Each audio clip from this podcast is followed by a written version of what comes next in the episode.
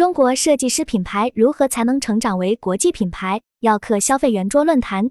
嘉宾：周婷，耀客集团联合创始人兼 CEO，耀客品学校长；冯光，密善创始人 CEO；朗云。大家好，欢迎大家来到每周五的耀客消费 X 圆桌论坛。这一期的是中国设计师品牌如何才能成长为国际品牌？一中国设计师品牌的现状。周婷，我个人印象深刻的具有中国文化特色的设计师品牌，一个是上海滩，一个是上下。不过他们现在声量越来越小了。这些品牌可能在早期时候靠自己的原创设计和市场发展获得了一个圈层的认可，但它一旦市场化、国际化的时候，就会发现自己的劣势，并不是我们的设计师不聪明，而是整个国际环境。没有给予中国品牌相应的发展条件。我们先来看看其他国家的设计师发展在国际化进程过程中遇到了什么。早期国际上，意大利和日本品牌也不是特别多，但我们也看到了他们现在很有影响力。比如，意大利设计师赶上了二战以后的快速发展机会，当时欧洲市场也正在寻找更个性化的品牌，而不简单的。只想去消费那些当年欧洲的老字号品牌，而当时意大利设计的发展，意大利的技术条件、手工业等等的产业基础，给意大利原创设计师品牌带来了一个非常好的机会。而我们中国品牌早期杀入国际市场的时候，他们的接受度非常低，所以他们选择了共同的一条路，比如委身于大的奢侈品集团，像上海滩当时卖给了利丰集团。上下则诞生于爱马仕集团，这些大的奢侈品集团凭借他们的背景、资源、渠道，给这些品牌带来了进一步提升，也带来了很多的资金。但是我们并没有真正看到这些国际奢侈品牌集团有意要把中国品牌种成一棵大树，从而能够跟他集团里的其他品牌去竞争。相反的是，他们反而慢慢在逐步凋零。还有一些品牌委身于国际公司以后，迷失了定位。开始企图把中国设计的产品卖给外国人，我觉得这是致命伤。如果我们的品牌产品从一开始定位是卖给外国人，无论是文化理念的接受度，还是西方人对中国文化产品的理解程度，以及欧美时尚环境的接受等方面，都注定很难成功。所以这些品牌市场至今不成规模，老东家最后自然也失去了兴趣，就只能把它们卖掉了。我觉得好像密善这样立足于我们中国的市场进行原创，看上去更有前景。首先，我觉得新一代年轻人所创建的设计师品牌是更加理性的，因为九零后逐渐成长的民族文化自信，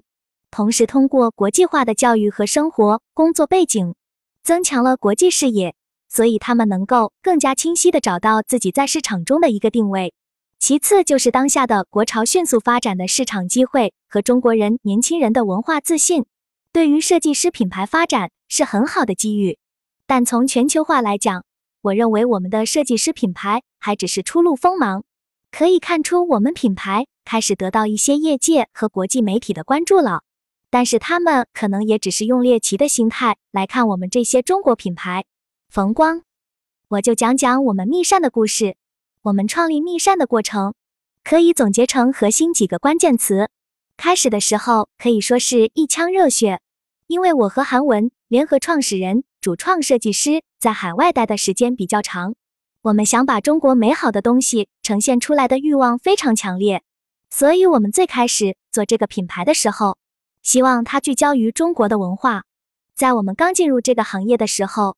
咨询了非常多时尚圈、设计圈的资深人士。但我们得到的反馈是不要去做这样的风格，因为它会是一件很难的事。虽然如此，我们还是决定走中国特色。原因是我们创业的时候，我们就看到以下的几个变化：在早期，中国的消费者是自上而下被影响的，那个时候的话语权并不掌握在消费者自己手里。很多时候，消费者在进行消费的时候，他们的决策路径是被媒体灌输和影响。时尚大刊的影响力也很大，这些主流媒体带动了很多消费者去做决策。不过近十多年，互联网的迅猛打破了屏障，越来越多的年轻消费者从内心知道自己想要追求的是什么，喜欢的风格是什么？风格更容易产生共鸣。国外知名品牌越来越尝试去讨好中国消费者，比如他们会出跟中国文化去结合的一些系列，但如大家所看到的，很多他们所谓的中国系列并不成功，因为有文化壁垒。所以时代给予了我们这些想做具有中国文化特色的品牌一个千载难逢的机会。消费人群的结构化变化，消费人群需求的结构化变化，民族自信觉醒，造就了一个这样的市场。互联网的发展将信息不对称打破，让我们得以尝试去做一些有我们自己特点的作品。在我们最初期成长的时候，我们可以借助互联网平台和空间发声，快速找到我们自己的人群。而早期在没有互联网的时候，很多品牌是靠开店或者一些大型分销的方式来触达消费者，这对于很多初创品牌来说，并不是一种最友好的方式。但是互联网。其实可以让人群可以走得更近，让类似的人群走到一起，这也形成了我们这些早期品牌的成长空间。第二个阶段，我们是得以站到了一个大平台上，就是上海时装周。我觉得上海时装周有一点特别让人敬佩的是，他们对于年轻设计师的扶持。我们在二零一六年的时候是第一次在上海时装周发布，国际上的大型时装周都有着非常高的门槛。但上海时装周会更多开放给一些新锐设计师，正是因为在上海时装周的发布秀，密扇这个品牌得以出圈。我们出圈之后，机遇不断涌来。第三个阶段，我觉得是敢于多迈出一步。我们在二零一八年的时候做巴黎时装周的那场走秀时，其实我们成立也就刚刚三年左右，此前只是在上海时装周做了三场秀，巴黎时装周。其实是我们的第一场海外秀，我们当时团队也很小，真正去落地执行这场秀的团队也就四五个人，但最终我们也很好的完成了这场秀的发布。我们当时把邀请函做成了一个战书的形式，一方面它也呼应了我们对于中国侠客文化的喜爱，希望在世界范围内传播中国侠客文化，而另外一方面。我们希望给整个世界范围内的时尚行业下一个颠覆性的战书，广而告之。作为一个中国品牌，我们来了，我们要去挑战国际上的既有规则。我们在巴黎的发布也得到了非常好的回应。这些人都是业内资深的媒体人士，他们觉得看到了一些在欧美市场中很久没有看到的创新，敢于尝试和挑战的色彩。随后，我们又陆续走到了伦敦和纽约的时装周。这些经历也让我们越来越变得更成熟。其实刚才周老师也提到了一个点，是我们也一直在思考的，就是除了拥有好的设计之外，真正成为一个国际性品牌，或者是真正能成长为一个未来代表某种中国文化的品牌，还需要做什么？商业化是我们不可规避的一点，因为无论你做的再漂亮，你对文化解读的再艺术，如果没有办法以商业的方式活下来。你永远只是昙花一现，所以我们在商业层面上的思考算是比较早的品牌，包括我们很早就开始在通过海外的秀布局全球市场的买手和分销店铺，我们也积极拥抱线上。我们在做很多海外秀的过程当中，也得到了天猫等平台的支持。如果没有诸如天猫、上海时装周平台的支持和我们对商业渠道较早的投入的话，也很难走到今天。所以，我们觉得这个时代赋予了我们一个机会，让真正优秀的创意和设计有机会得以发挥。同样感谢这样的一个市场，有一个很好的商业氛围和空间，让我们这些品牌不止在传递文化当中有所建树，在商业层面上探索的话，也可以有更多的一些尝试。二，让你印象深刻的中国设计师品牌有哪些以及为什么？周婷。我关注到的是 UMA ONE 品牌，它的设计会让我看到中国元素，但又有一些国际化和年轻化的状态。冯光，刚才周老师提到 UMA ONE，我个人也非常喜欢 UMA ONE 老师的作品，我个人也会穿 UMA ONE，其实已经在国际上的一些圈层中比较有声望了。我们在意大利的顶级买手店也看到他们的作品，在一些欧美圈层当中。已经开始非常认可中国的设计。我们在巴黎时装周、伦敦时装周也会看到很多人在穿中国设计师的一些品牌。这些设计师其实也在用自己所理解的方式和自己所成长的脉络当中的痕迹去传递中国文化和他们对于中西方的融合与冲突的解读。我觉得非常有趣味，而且很重要的一点是在于品质层面上的制作，对于面料设计和工艺尝试，包括空间所传递的氛围感，我觉得都已经达到了国际的顶级水平。另外，我也看到了非常多很有趣味的新锐设计师。他们都在用自己的方式来诠释中国文化。我们在这些板块中都会看到很多新设计师在进行一些尝试，这是非常有意义的事情。我觉得这种盛况，其实在早期的西方、日本都看到过，层出不穷的新锐品牌出现，会真正推动整个行业的进步。而且大家互相交流，也可以促使品牌有更多的想法和创意的延展。同时也会让整个行业得到更多跨领域中的关注。我相信未来有更多的异业合作的可能性，更多新锐创意和在国际上有代表性的想法的出现，这也是我非常期待看到的。三，中国设计师品牌目前在海外市场状况如何？进入海外市场的挑战还有哪些？周婷，当中国的设计师品牌走到国际上。特别是跟国际设计师品牌进行一定层次的比较或者竞争时，其实有几个劣势是比较明显的。第一个，我个人认为，整体中国设计师的原创能力还是不如外国设计师，再加上外国的设计师对版权意识有更强的意识，整个设计行业的风气要比我们中国设计行业的风气好一些。第二个劣势是文化和语言壁垒的存在，因为英语现在是全球通用语言。所以，像刚才我们说 U M A One 的时候，它都要用拼音方式走向国际舞台，被其他国外市场所接受。再加上奢侈品文化在海外的普及，其实国外设计师的设计理念和品牌文化比中国设计师的品牌文化更容易被整个市场接受。中国元素或者有中国特点的品牌，会整体不如国外设计师的市场接受度更大。第三个劣势是，国际设计师在早些年已经赶上了市场发展的最好时机，所以他们的品牌奠定的基础比中国品牌要好一些。而现在是整体市场在走下坡路的时候，从整个国际市场上，我们看到品牌生命周期都开始往下走了。因为前几年一直是品牌收购最好的时机，无论是设计师品牌还是原创品牌的价位比以前要好。这也使得我们中国设计师在整体国际品牌发展的生命周期上，没有赶上国际市场的最好阶段。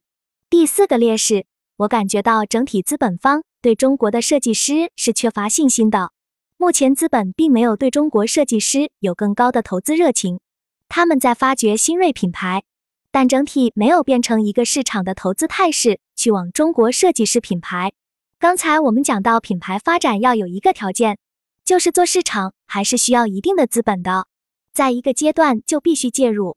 这是我们要面对的现实。其五，虽然中国消费者这几年的国际视野更开阔，但是整体上我们会发现，中国消费者大部分在消费时尚品时还是崇洋的，这就导致从媒体到公众，从骨子里对中外设计师的心态不太一样，对中国设计师不是特别的友好。第六。我们会看到国外设计师品牌在整个国际产业链上的优势会更好，很多产业资源国外是领先于中国的，中国的消费力和市场红利是好于国外的。但是看设计、看时尚的最优质的产业，实际是在国外。第七个劣势，我们现在还不具备时尚话语权。第八，我觉得中国对于设计师的教育体系还没有那么完善。一个产业要发展起来，离不开人才。我们的设计人才教育相比西方，我认为还有成长的空间，但我们也有很多优势。其一，中国是全球现在最大的消费市场，中国设计师一定最了解中国市场和中国消费者。第二，目前中国还走在一个大国崛起的路线上，所以中国文化和整个意识形态实际上受到了全球更多人的关注，包括认可和推崇。所以这一点也让我们中国设计师现在可以用文化这张牌走到国际市场，在文化共鸣感下去创建一个品牌。第三，我觉得目前中国的社会结构和财富结构目前占主流的这群消费者心中，实际上都有一个中国品牌国际化的梦想。特别是有实力的消费者，在心态上可能都会愿意支持中国设计师和中国原创设计。第四个，我觉得中国的传统文化和设计工艺也给我们的设计师提供了很多素材，他们可以为我们的设计师提供丰富的灵感来源。其五，国际品牌帮中国品牌培养了大批的人才，所以一旦当中国设计师品牌发力国际化发展和商业化发展时，把有国际品牌公司或者是国际市场操盘经验的人纳入到设计师品牌，就能让自己的团队结构更加完备。第六个优势就是国际品牌为了取悦中国消费者，愿意与中国设计师合作，这有利于中国设计师品牌提高综合素质和能力去进行国际化发展。最后还有第七点，中国政府现在给原创品牌提供了很好的发展机会和各种资金。政策上的支持和鼓励，这一点上来讲改善了很多。再加上中国消费者整体的民族自信的崛起，整个中国设计师品牌发展的宏观环境很好。但最终你要做成一个中国的好设计师，还是一个好的中国设计师品牌，这是两回事。所以那个时候建功底的地方，就是在做品牌这件事上。对于目前中国设计师进入海外市场的情况来讲，我觉得是挑战大于机遇的。在中国市场上，我们是天时地利人和的，在技术层面上要规避掉一些风险，我们可能才能走得更长远。冯光，我觉得作为一个创业者来说，周老师刚才提到的七个劣势肯定是挑战，但是我们从另外一个角度上来说，正是因为有这些挑战，我们也同样看到了很多的机会，因为它意味着没有人在这个领域中走出来。所以，对于我们这些创业者而言，去改变一些什么，反倒是我们更多在思考的一些问题。包括刚才周老师提到的，中国一些设计在国际化水平层面上来说，可能还没有达到国际水平。我从某种层面上是同意的，因为当代时尚还是源于西方对时尚的体系构建。但是在我们看来，这是一个阶段性的事情，因为我们说到的时尚和潮流。它本身就是一个风水轮流转的事情。我们在进行文化调研的时候，其实发现欧洲时尚的源头受到了东方的影响，包括裁剪技术，西方会走在更前面一些。但其实东方的人体工学，包括我们早期的服装，比如唐装、汉服的穿着方式，现在也被很多西方品牌去学习和尝试。所以我觉得从技术层面上来说，我们是有一些路要走。但是这并不是不可逾越的鸿沟，甚至在某种层面上，我觉得未来会向两种方向发展。我们未必会完全遵循西方所制定下来的语言审美和流程体系，我们去走时装周，走体系。我们其实是在尝试和探索，也在过程当中寻找一些新的创新可能性和适合中国品牌在国际化路径当中的可能性。所以我觉得中国的品牌也好，中国的设计师也好。他们一定会找到更适合自己发展的路径，而如果我们完全按照西方本身已经制定好的路径去走的话，我们可能没有办法得到足够的支持。但是，并不代表在这个过程当中，我们找不到一条属于自己的路。所以，我们在海外互联网的尝试，也是帮助密善在国际化路线当中获得更多可能性的尝试。另外一点，现在很多所谓的奢侈品品牌。他们曾经都是设计师品牌，他们也是在时代赋予的机会中成长起来的。但是我并不觉得，在现在的国际化形势当中，对于品牌来说就没有机会。恰恰在经济并不是特别好的时候，反倒会出现更多的品牌。因为在经济学中有一条叫劣币驱逐良币，它造就了在经济周期的过程当中，大环境不好的时候。反倒会让更多没有办法在市场当中生存的品牌被淘汰，而真正留下来的这些品牌可以获得更纯粹的成长空间和路径。所以，我觉得市场机会永远存在，只是我们还是要抱着一个更乐观的心态去看待现在的环境。四，中国设计师品牌怎样才能走向海外市场，成为一个国际品牌？周婷，我觉得现在是一个非常好的机会。中国的文化、中国的元素、中国设计，包括中国品牌，得到了越来越多国际人士的认可和推崇，也给予我们很多市场的空间，去让我们做整个国际化的网络和海外的网络。但我认为，作为中国原创的品牌，在发展的路径上可以全球化，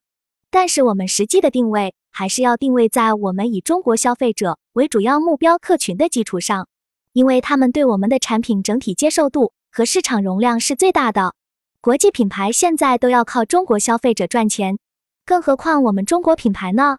其次，品牌早期要以创始人为核心，但是品牌一到五发展阶段的时候，我们就要更加依赖于职业经理人团队。第三，加大社交媒体的传播力度，这是中国品牌以巧胜强的最好方法。一般设计师品牌不可能像国际品牌那样去投国际大刊，办大型时尚活动。这时候，互联网就会成为一个特别好的工具。其次，我建议中国品牌在开店这件事上，在做零售渠道的时候可以用巧劲。我们现在给国际品牌在中国开店的建议是一个城市只开一家店铺，然后用互联网自建的电商体系去做整个线上和线下打通。但中国品牌可能在一定时期内做不到一个城市一个店铺，这时我们就建议，即使中国只做一家店铺。但是这家店铺绝对要成为所有人或者消费者来朝圣的地方，它可以成为你讲故事的地方，成为你去全球新品展示的地方，它还要成为你的客户关怀中心。你的店铺场景设计可以不是传统零售店铺的设计，而是更像一个秀场、一个 party、一个大家聚会社交的空间，因为你这有主题、有内容、有各种他们想了解的元素，也有各种他们想认识的人。你可以把自己的资金和资源最大化投入在店铺里，然后在互联网平台通过做自己的私域，把它形成一个完整的矩阵。这是最省钱、最有效的做客户认知的方式。我们要建立跟消费者的情感链接，所以线下地点的选择一定要有长期性、故事性、认知性。在海外可以通过很多买手店进入到海外市场，让它市场露出的地方更多。反哺国内市场的认知，冯光，我觉得周老师总结的非常的到位。我觉得很多设计师品牌面临比较大的一个挑战是如何跟商业化更好的结合。我觉得最大的弱项不会是在文化方面，而是在设计方面，乃至于品牌在推广层面上。我不觉得中国品牌不能跟国际品牌抗衡，因为我看到了来自国内设计师非常让人惊喜和优秀的设计和内容。但是在整个的商业化运作模式上，往往是中国品牌最大的短板。其实周老师刚才提到的人才方面是一个很大的问题，因为对于一些初创的公司来说，尽管它的产品足够好，但是它很难去吸引优秀人才，愿意在这个阶段帮助品牌与品牌共同成长。另外一点是在整个商业模式构建上，其实我跟很多奢侈品牌也有过一些交流。他们很多人还是工作室的模式，可能整个的团队只有十几个人，甚至更少。但是他们的人效是非常惊人的，主理人能解决各种各样的问题，包括产品的开发、设计、打样，乃至于销售渠道，都自己一把抓。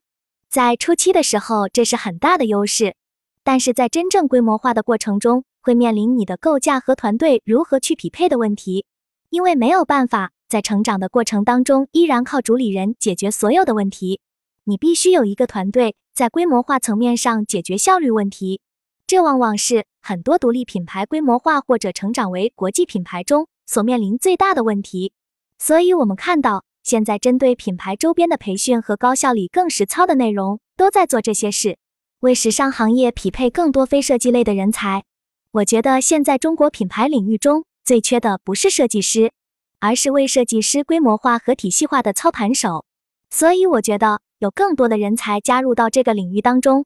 才是中国独立品牌规模化和走向国际的道路。